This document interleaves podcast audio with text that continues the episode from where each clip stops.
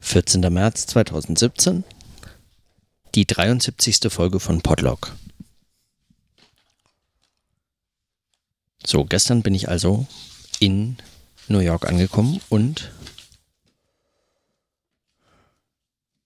und das bei traumhaft schönem Wetter und heute sitze ich fest. Also erstmal sitzen wir fest hier wegen Snow Day. Also, sie nennen es Schneesturm. Im Wesentlichen ist es ein bisschen schlechtes Wetter. Aber ähm, das Ergebnis ist dasselbe.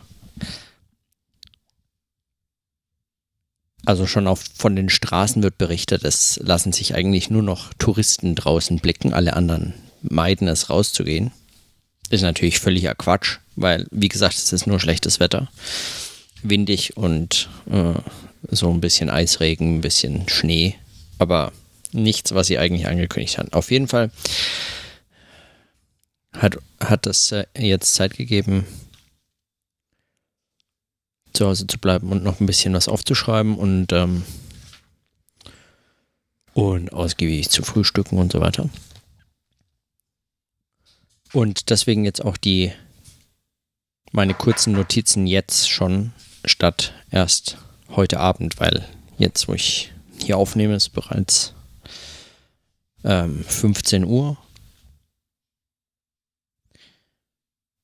So, und wozu ich gerne äh, was aufnehmen möchte, also meine Notizen heute waren im Anschluss an Überlegungen von David Kischick. Im Flugzeug habe ich nämlich aus The Manhattan Project ein Buch von David Kischick gelesen, in dem er ähm, berichtet davon, dass äh, Walter Benjamin ein Buch über Manhattan geschrieben hat, als er, nachdem er 1940 erfolgreich nach New York emigriert ist. Und in dem Buch ähm, so verschiedene Beobachtungen zur Stadt anstellt, wie er das schon zu Paris getan hat. Und Kischik, ähm, ihm liegt dieses Manuskript vor und er recherchiert und arbeitet dazu und schreibt darüber ein Buch, über diese Arbeit und diese Recherche.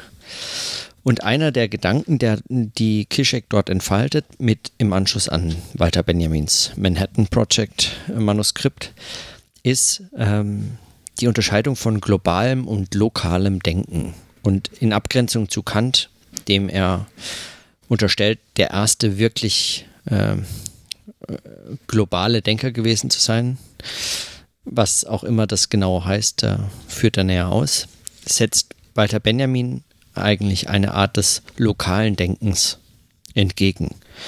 Also ein Denken, das sich immer an einen Ort gebunden weiß das überhaupt eigentlich dem, dem Selbst an sich, dem Ego des Kogito, äh, nicht die Letztsicherheit äh, zuschreibt als Quelle äh, sozusagen der Versicherung des Denkens selbst, wie es bei Descartes ist und wie es äh, Kant voraussetzt und von Descartes übernimmt, sondern im Gegenteil das Ego, das Kogito, das Selbst eigentlich als den Ort der absoluten Verunsicherung annimmt und den Ort des Denkens selber nicht als das Selbst, sondern den Ort des Denkens, also den Ort, an dem die Denkerin, der Philosoph, der Denker ähm, dieses Denken betreibt, als den Gedanken selbst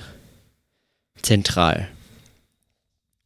Und darüber habe ich äh, gestern auf der Fahrt schon einiges, ähm, einiges äh, auf dem Flug, einiges nachgedacht und aufgeschrieben, weil, weil ich mich frage, was das heißt, dieses lokale Denken. Also wie merkt man denn Gedanken ihren Ort an, an dem sie entstanden sind? Ich habe dazu gestern und heute zwei Notizen aufgeschrieben, die ich jetzt einfach mal vorlese, weil ähm, genau, weil das war das, was ich mir dazu gedacht hatte.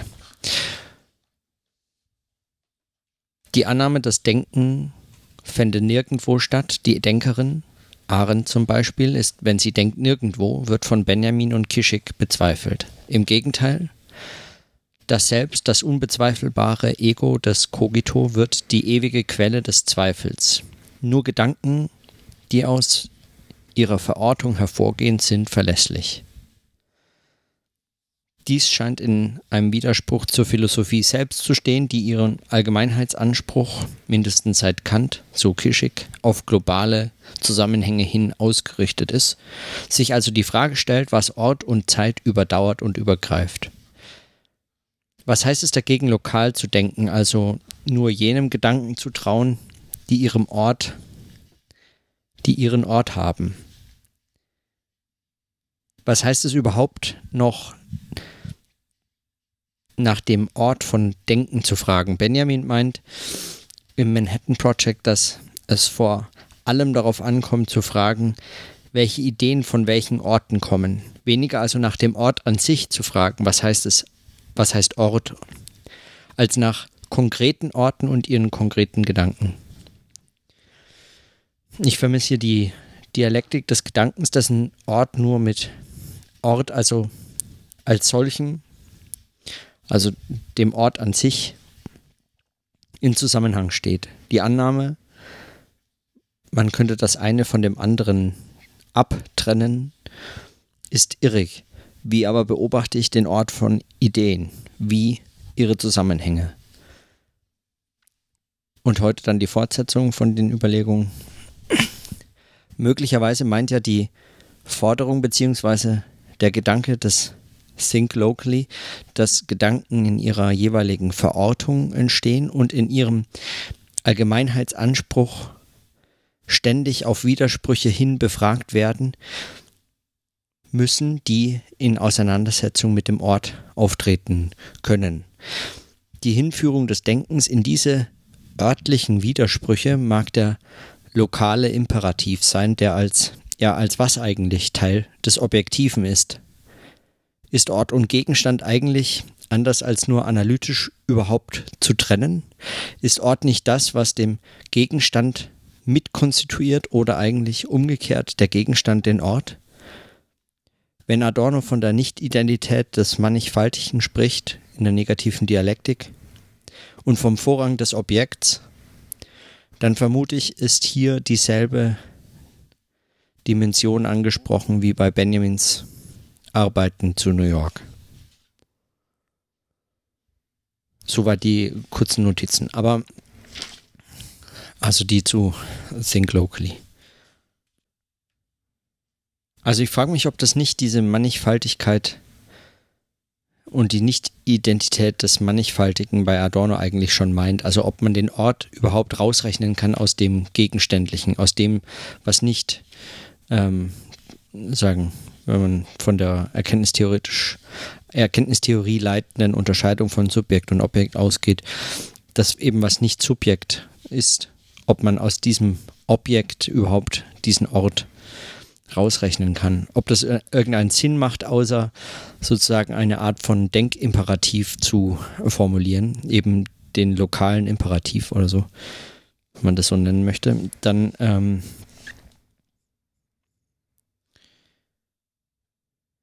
Also wenn man sich beispielsweise nach Phänomenen fragt, sie zu beschreiben oder zu analysieren oder zu verstehen und an ihnen ein, einen Ort beobachtet oder eine Verortung oder so etwas beobachtet wie den Kontext, in dem sie zu beschreiben wären, ist man dann nicht eigentlich, ist dann nicht eigentlich der Ort selber Teil des Phänomens und kann nur als Teil des Phänomens äh, beschrieben werden. Oder beziehungsweise sogar eher umgekehrt. Also äh, das Phänomen überhaupt nur als Teil eines Ortes oder so als dieses Phänomen erkannt werden. Also das wäre zumindest, das sind zumindest meine, ist zumindest meine Frage, die ich jetzt hier an an, dieses, an diese Überlegungen hin habe. Was heißt es, ein Ort des Denkens zu beobachten?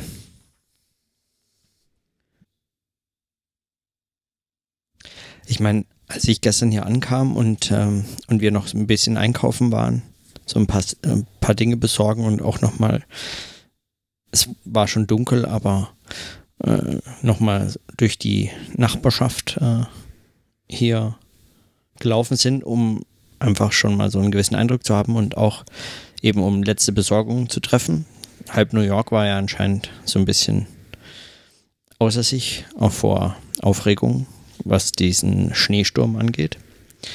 Ähm, da fallen natürlich unglaublich viele Dinge auf, die gerade aus so einer Differenz von Orten entstehen. Also wenn man hier ankommt und ähm, der Flughafen ist noch wie einfach Flughafen äh, überall auf der Welt sind oder große Flughäfen ganz besonders überall auf der Welt sind, möglicherweise ein bisschen älter. Also der Flughafen in New York ist jetzt kein besonders moderner Flughafen, das kann man nicht sagen, aber ähm, aber davon abgesehen äh, kommt man dann an und fährt in die Stadt rein und es hat irgendwie, also es, es, es wird, es wird so ein bisschen zunehmend, ähm, zunehmend fremder oder anders einfach. Und dann, äh, und dann läuft man hier in Brooklyn durch so die ein oder andere Straße und hat den Eindruck, ähm, also ich war ja das erste Mal hier. Ich, ich frage mich sowieso, was, was, was es überhaupt soll, dass ich hierzu irgendwas sage. Ich habe mich schon den ganzen Tag gefragt, wenn ich lokales Denken eigentlich auch mit solchen Stadtbeobachtungen verbinden will. Ich meine, ich bin ja bei Weib nicht der Erste, der jetzt mal nach Manhattan oder nach New York oder nach eben hier nach Brooklyn fährt und äh, irgendwelche Beobachtungen anstellt und Differenzen bemerkt, weiß ich nicht, kommt aus Köln, fährt nach Brooklyn und schaut sich hier mal Straßen an und was fällt einem auf? Inwiefern ist das denn überhaupt interessant oder relevant? Meint das schon lokales Denken? Ich bezweifle es ja sehr. Ja, also äh, was soll denn da an meinen Einschätzungen in irgendeiner Form relevant sein? Ja, was nicht schon Hunderttausende vorher gedacht haben. Und ja, mir fallen dann Dinge auf, wie beispielsweise ähm,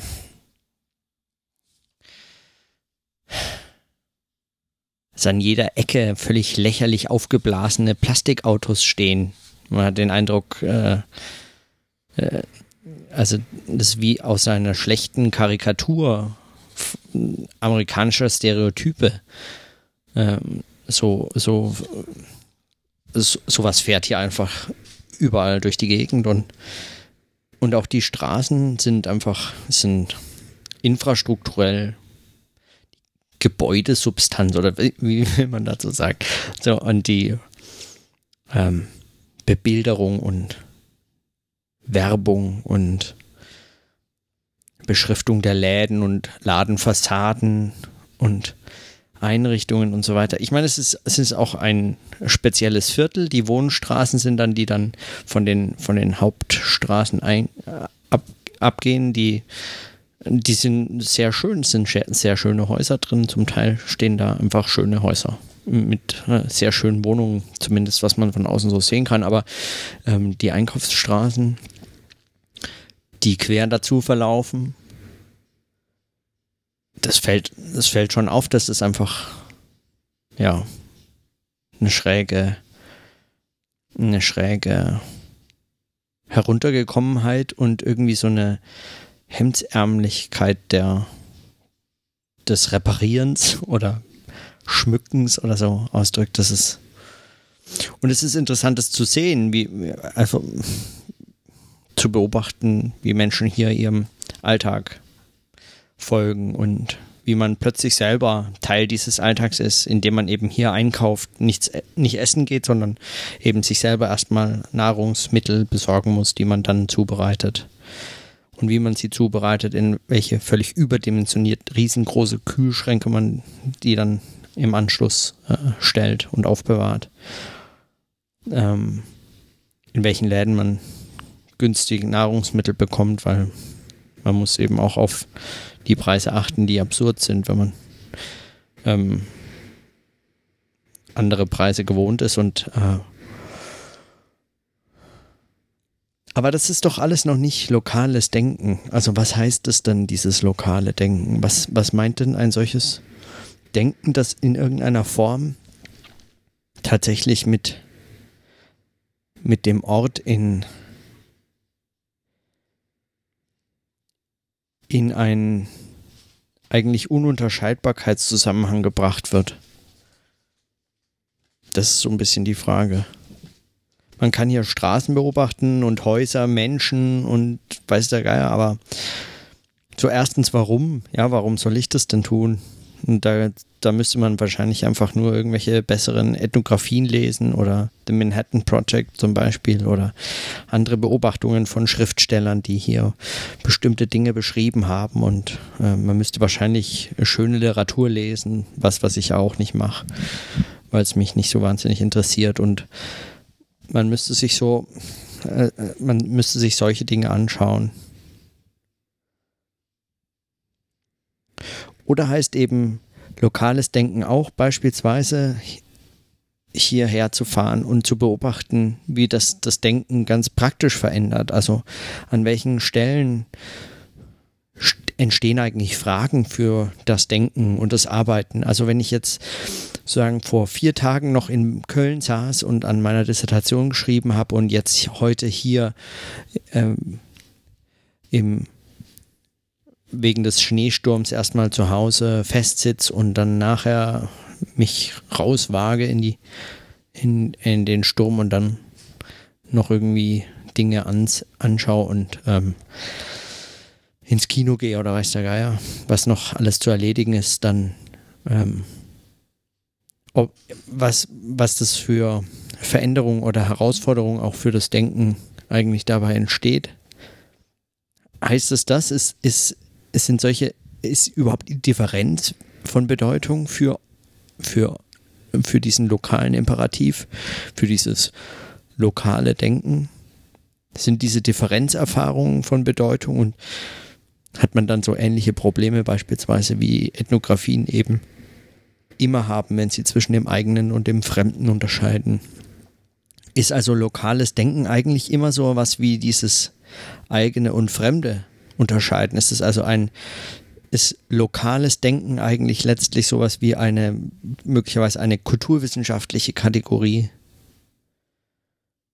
Also Kultur als eben, als diese Form der Unterscheidung zwischen eigenem und Fremden Also das weiß ich nicht. Heute ist auch erst der erste Tag hier. Ich, ähm, ich äh, habe das erste Mal auch, also weil das ist die erste größere Reise, die ich unternommen habe, durch mehrere Zeitzonen. Das erste Mal also sowas wie Jetlag, was relativ harmlos ist bislang, aber zumindest beobachtbar. Es ist so eine, also ich habe lang genug geschlafen, hier absolut äh, bis halb neun, neun oder so. Und um zwölf als Ortszeit war ich im Bett. Aber es ist so eine, wie so eine versteckte Müdigkeit. Man wacht auf und man ist wach und fühlt sich auch erstmal aktiv, aber dann ähm, beobachtet man so eine versteckte Müdigkeit, die eigentlich gar nicht, die, die wie so eigentlich sinnlos wirkt. Ähm, also mal sehen, genau. Das ist nur der erste Tag. Und der zweite Tag weiß ich auch nicht. Möglicherweise äh, ist da schon mal alles Mögliche anders, was diese Denkherausforderungen und das lokale Denken angeht. Und wenn ich dann erstmal arbeite und in irgendeiner Bibliothek sitze und an Texten schreibe und drüber nachdenke und mehr durch die Stadt mich bewegen muss, vielleicht verändert das auch nochmal dieses Denken. Aber ob das, also diese Frage, ob das diese Differenzbedarf, dieser Differenzbedarf, das nochmal das wäre noch mal, das wäre noch was, was ich gerne verfolgen würde. Mal schauen auch, ob sich das in irgendeiner Form in, in Text niederschlägt, also mehr als nur in den, in die Selbstgespräche im Podlog. Und auch als Herausforderung, muss ich sagen, äh, beobachte ich jetzt schon am ersten Tag, das spielt sich vielleicht ein, aber am ersten Tag jetzt schon auch die Situation, dass ich äh, quasi auch für die, die Aufnahme des Podlog keine, keinen so einen richtigen äh, Rückzugsraum habe, in dem ich das aufnehme. Das heißt, aus meinem Selbstgespräch wird tatsächlich eigentlich das erste Mal so ein Gespräch vor jemand anderem. Also mit mir, aber vor jemand anderem. Und mein Kopfhörer hält mich auch nur bedingt davon ab, eigentlich wahrzunehmen, dass ich, hm, dass es, äh, dass es nicht nur ein Selbstgespräch ist, sondern dass andere Menschen anwesend sind quasi. Da bin ich auch mal gespannt, wie das äh, sich noch entwickelt.